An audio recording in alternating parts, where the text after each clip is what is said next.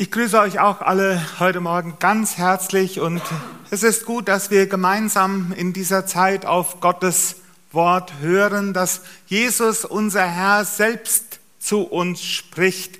Davon leben wir. Wir sind gerade in dieser Vorpassionszeit, also Passionszeit, Vorpassionszeit.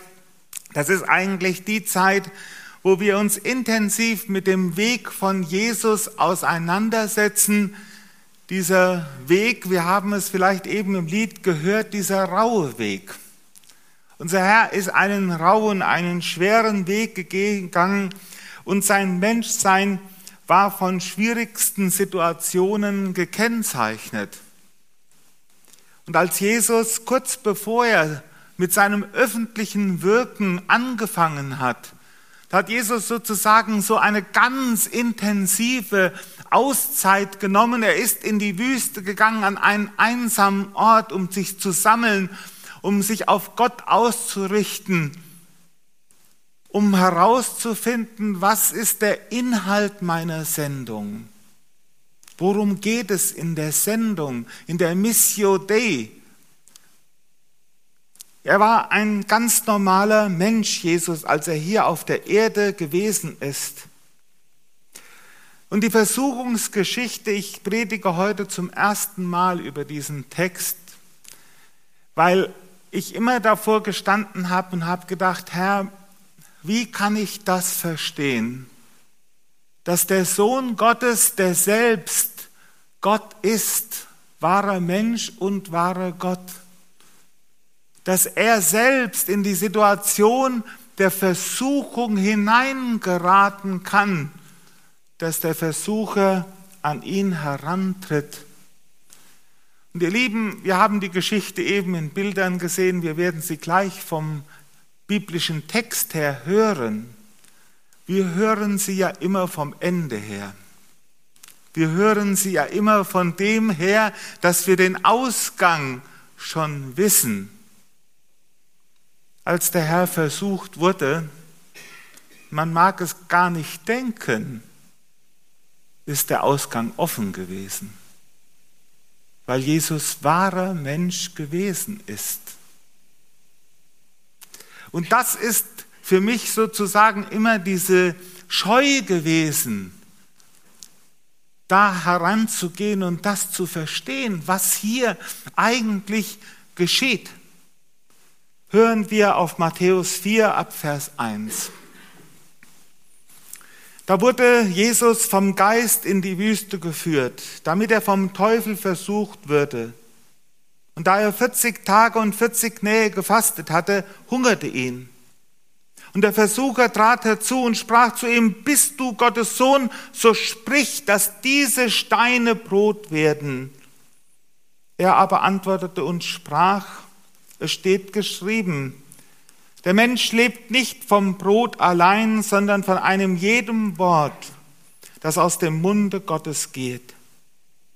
Da führte ihn der Teufel mit sich in die heilige Stadt und stellte ihn auf die Zinne des Tempels und sprach zu ihm, bist du Gottes Sohn, so wirf dich hinab, denn es steht geschrieben, er wird seinen Engeln über dich Befehl geben und sie werden dich auf den Händen tragen, damit du deinen Fuß nicht an einen Stein stößt. Da sprach Jesus zu ihm, wiederum steht auch geschrieben, du sollst den Herrn, deinen Gott, nicht versuchen. Wiederum führte ihn der Teufel mit sich auf einen sehr hohen Berg und zeigte ihm alle Reiche der Welt und ihre Herrlichkeit und sprach zu ihm, das alles will ich dir geben, wenn du niederfällst und mich anbetest.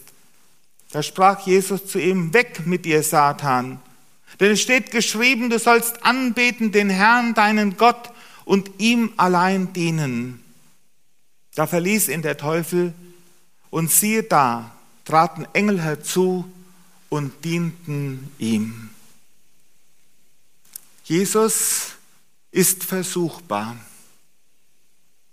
Und deswegen wird er vom Widersacher, vom Teufel angefochten, er wird versucht. Und der Menschen, der Gottessohn als Menschensohn stellt sich in diese Situation, er weicht ihr nicht aus. Und es ist ein tiefes Geheimnis, was mit unserer Logik nicht zu ergründen ist. Ich habe es eben angedeutet, dass diese Situation überhaupt möglich ist. Und trotzdem ist in dieser Situation, in dieser Versuchungsgeschichte für uns eine unwahrscheinlich hilfreiche, seelsorgerliche und aufbauende Botschaft. Nämlich Jesus teilt mit uns allen das, was unser Menschsein immer wieder ausmacht, dass wir versuchbar sind, dass wir zum Bösen, zum Schlechten verführt werden können dass wir dazu verleitet werden können, gegen den Willen Gottes zu handeln. Ja, sogar, dass wir in der Gefahr stehen können, dass der Widersacher uns ganz aus der Gemeinschaft Gottes heraustreiben will. Und das gehört zu dem Verhängnis des Menschseins. Zu dem Verhängnis des Menschseins, da, wo der Mensch damals in Garten Eden auf die Schlange gehört hat und dieser Versuchung erlegen ist, wo die Schlange sprach, ihr werdet sein wie Gott. Und diese Versuchung, selbst Gott zu sein, selbst alles in der Hand zu haben, selbst die Fäden zu haben und nicht sich bestimmen lassen zu müssen, nicht unter dem Willen eines anderen zu stehen, das wird in jeder kleinsten Handlung unseres Menschseins deutlich, da wo wir vom Willen Gottes abweichen. Und hier sagt uns der Hebräerbrief eine ganz wichtige Botschaft. Da gibt es jemanden, der selbst Gott ist, der die Himmel durchstritten hat, der beim Vater ist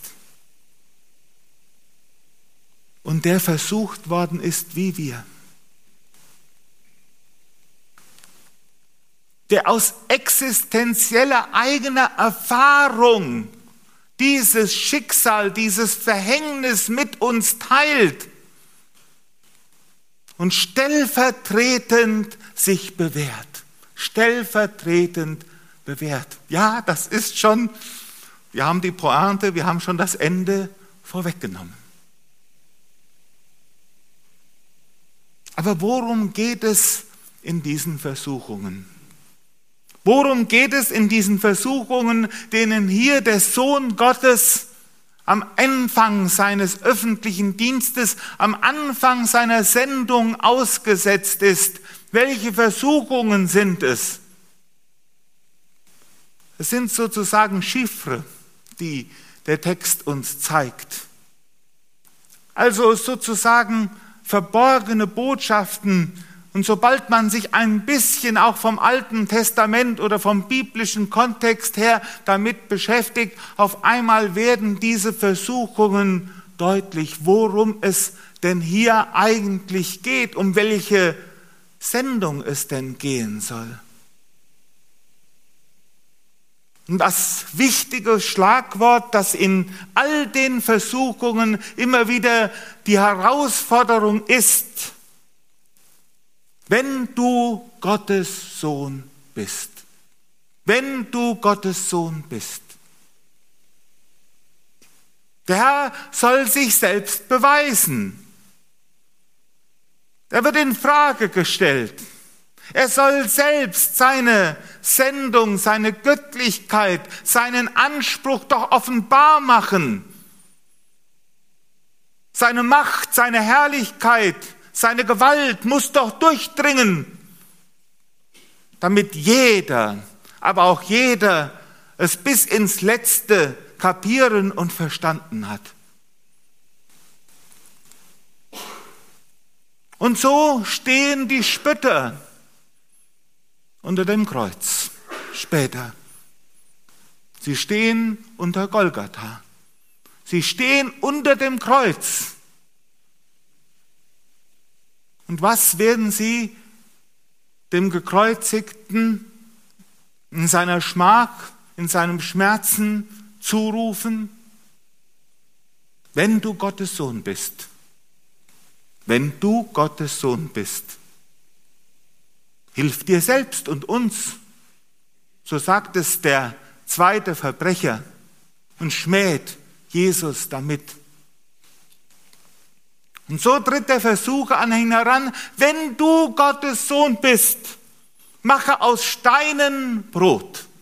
Mache aus Steinen Brot. Ja, der Erweis der Gottessohnschaft muss doch bedeuten, den eigenen Hunger, aber nicht nur den eigenen Hunger, sondern den Hunger in der Welt zu stillen. Jesus, diese Erwartung, Jesus muss doch, er muss doch eine bessere Welt bringen. Eine Welt voller Brot. Eine Welt, wo es keine Nöte, keinen Hunger, keine sozialen Nöte gibt. Ist das nicht der Erweis von Heil, dass es allen gut geht? Wenn du Gottes Sohn bist, dann mach doch Steine zu Brot. Und dann werden dir die Menschen folgen. Dann werden die Menschen in Scharen zu dir kommen. Dann werden sie dir nachfolgen, dann werden sie dir huldigen, dann werden sie sich vor dir niederwerfen. Und wisst ihr, die Versuchung, der Welt Brot zu geben, sozusagen die Probleme der Welt aus menschlichen Möglichkeiten heraus ohne Gott zu gestalten, um sich selbst dann als das Beste oder als das Göttliche zu erweisen. Das ist die Versuchung. Wenn du Gottes Sohn bist, dann mach Steine zu Brot. Und trotzdem müssen wir dann auch kritisch fragen, ist denn die Überwindung aller sozialen Nöte schon der Himmel auf Erden?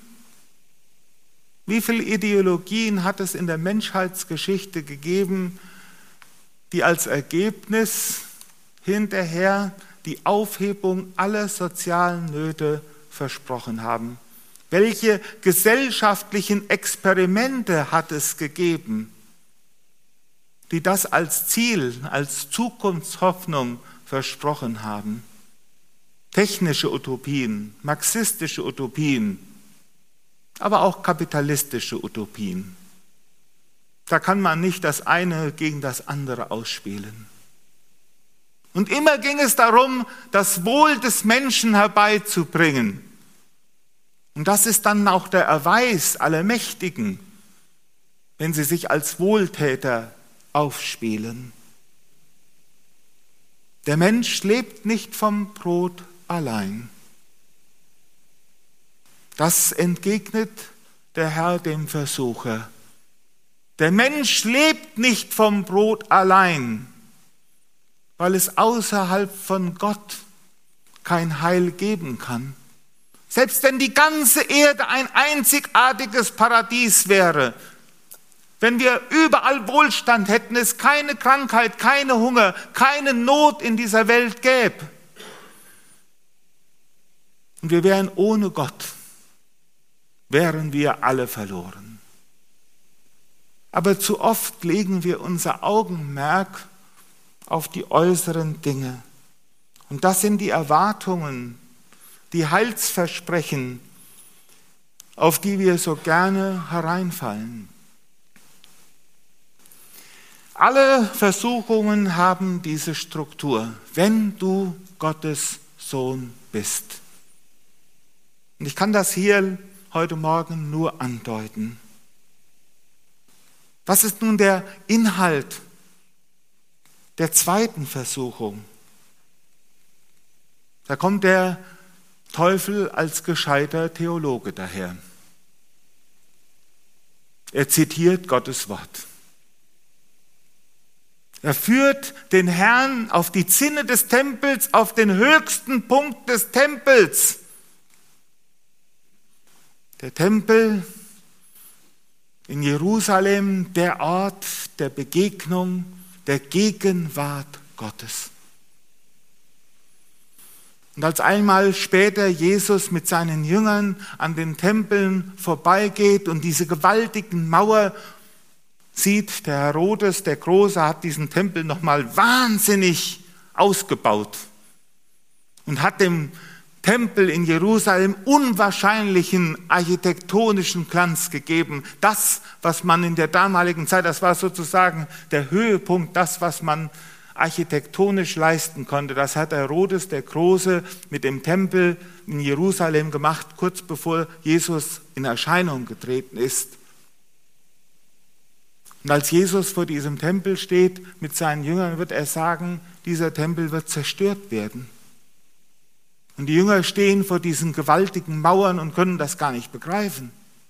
Weil der Tempel ist doch der Ort, da wo Gott selbst ist, da darf uns doch nichts Schlechtes passieren. Da kann es doch kein Unheil geben.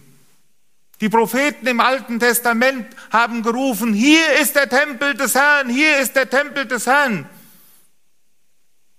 Als die Propheten im Alten Testament, Jeremia, Jesaja, Ezekiel, das Gericht Gottes angekündigt haben,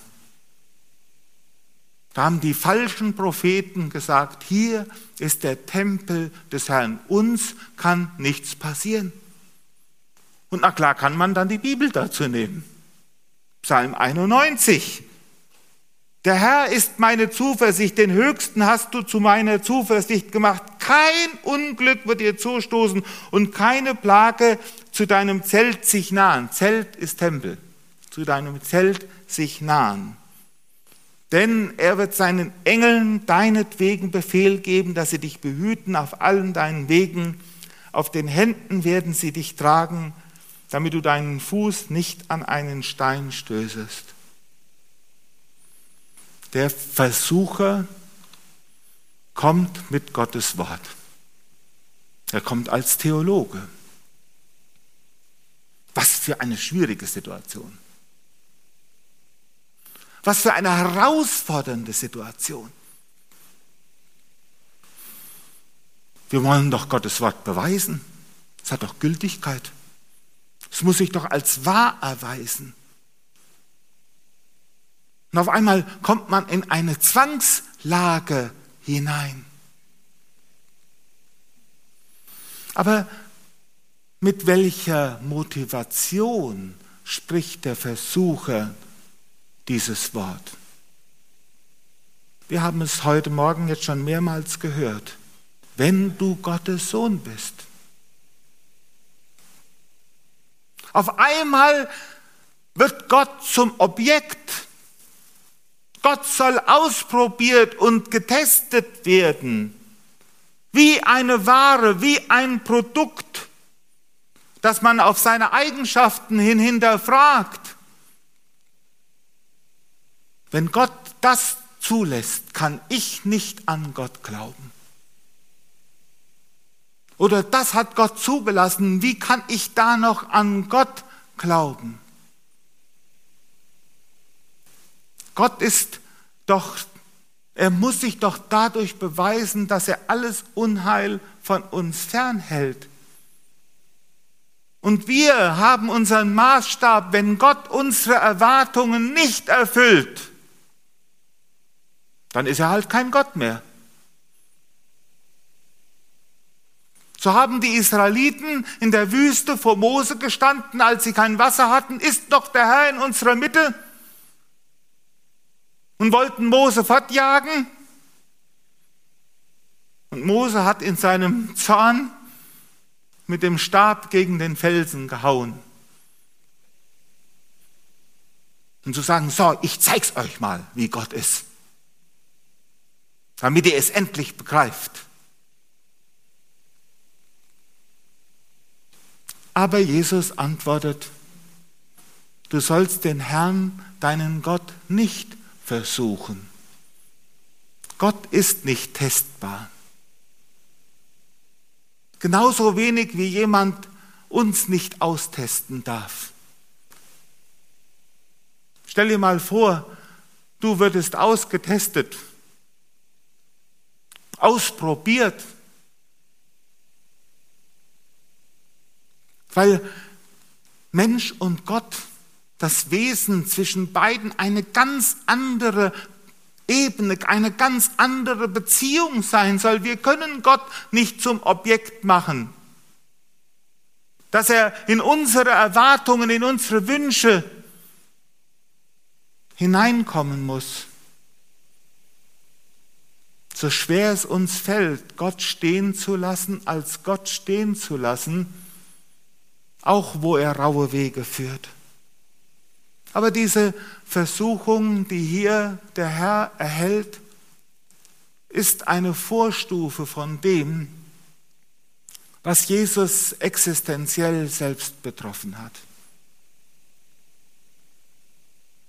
Als er sein Leiden und Sterben seinen Jüngern ankündigt, da kommt der Petrus zu ihm und sagt, Herr, das geschehe dir bloß nicht. Herr, das geschehe dir bloß nicht. Und der arme Petrus, der hatte sicher nur gut gemeint. Und was sagt der Herr zu Petrus? Weiche von mir, du Satan. Und Satan ist hier das Wort für Gegner oder Widersacher. Weiche von mir, du Widersacher, denn du meinst nicht, was göttlich ist, sondern was menschlich ist. Jesus ist den Weg, seine Sendung, sein, die Sendung, seine Sendung, seine Missio Dei geht ans Kreuz. Ans Kreuz. Und der Herr schafft seine Macht und Hoheit nicht durch, dadurch, dass er unverletzbar wäre, dass man ihm nichts antun könnte. Nein, genau das Gegenteil ist der Fall. Jesus macht sich zutiefst verletzbar. Er stützt sich am Kreuz, ins Leiden und ins Sterben, in den Tod hinein. Oder man müsste sagen, er stürzt sich hinein, nicht hinein, sondern durch unsere Sünde, durch unsere Schuld, die er auf sich nimmt, wird er hineingestoßen. Und in Gethsemane wird Jesus ringen und weinen und schreien. Auch darauf bezieht sich die Hebräerstelle, die wir eben gelesen haben. Unser Herr ist nicht unverwundbar. Unser Herr ist der leidende Gottesknecht. Und wie schwer fällt es uns als Menschen immer wieder mit dieser Verborgenheit Gottes konfrontiert zu sein, dass Gott sich in den Nöten, im Leid verbirgt und dass er mit denen solidarisch ist, die genau an diesen Orten zu finden sind.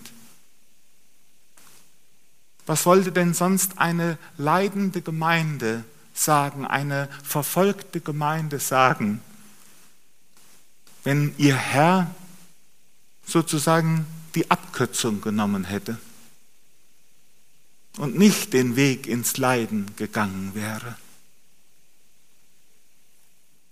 Er offenbart sich als ein Gott, der in die tiefsten Tiefen des gefallenen Menschseins hineingeht. Wie Jesaja 53 es offenbart und wie die Jünger es erst nach der Auferstehung verstanden haben.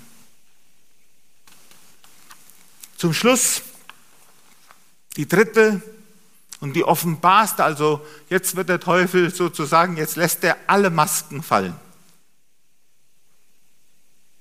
Oder? Wieder nahm ihn der Teufel mit sich auf diesen, auf, mit sich, dieses Mal auf einen sehr hohen Berg.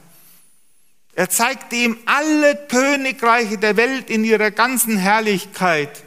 Er sagte zu ihm, das alles will ich dir geben, wenn du dich vor mir niederwirfst und mich anbetest. Hier soll sich der Sohn Gottes gar nicht mehr als Sohn Gottes beweisen. Hier wird ihm die Herrschaft für die ganze Welt auf dem Tablett geboten. Alle Macht, alle Herrschaft, alle Reichtum, alle Herrlichkeit. Und wisst ihr, diese Versuchung, die gibt es in vielen Abstufungen. Hier ist sie sozusagen bei unserem Herrn konzentriert in Höchstform, tritt diese Versuchung auf. Die Versuchung der, der Sehnsucht oder dem Ziel, Macht zu bekommen, Herrschaft, Einfluss, Reichtum, zu bekommen. Und diese Versuchung hat die Gemeinde Jesu an allen Orten, zu allen Zeiten immer wieder gehabt. Dass die Gemeinde Jesu sich als eine politische Macht aufspielen will. Dass sie weltliche Herrschaft ausüben will dass sie Anerkennung und Einfluss in dieser Welt sucht und dass sie mit Glanz und Gloria wahrgenommen werden will. Die Kirchen, die in unserem Land zu finden sind, auf der einen Seite Orte der Anbetung und auf der anderen Seite sind es Monumente des Eindruckes, den die Kirche als Reich Gottes in dieser Welt machen will. Und ihr Lieben, es ist leicht, heute darüber zu predigen. Ich habe heute Morgen zu meiner Frau gesagt, wenn ich diese Predigt heute Morgen mit diesem Punkt in den 30er Jahren gehalten hätte, ich weiß nicht, ob ich den Mund aufgemacht hätte. Ich weiß es nicht ob ich nicht zu feige gewesen wäre. In unserem Bund, als, als Adolf Hitler zum Reichskanzler gewählt wurde, als die NSDAP Wahlerfolge hatte, Anfang der 30er Jahre, 34, da gab es in unserem Bund eine Bewegung,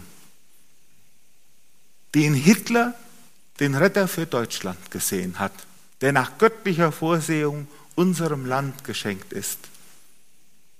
Und in unserem Bund gab es Bestrebungen, sich sozusagen von diesem nationalsozialistischen Staat, der sich damals noch seine wahren Absichten verborgen hat, wo man aber schon viel erkennen konnte, sich von dem gleichschalten zu lassen, da mitzumarschieren, vorne auf der Siegerstraße mit dabei zu sein.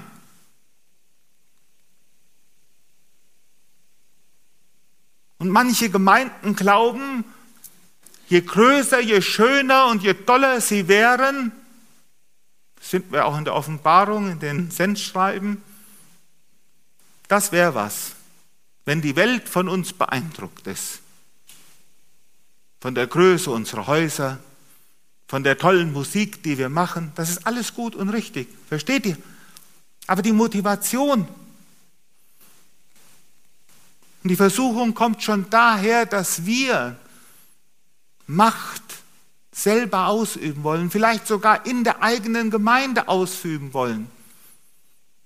Dass auf uns auch einmal unser Geltungsbedürfnis in der Gemeinde gestillt werden soll im Reich Gottes.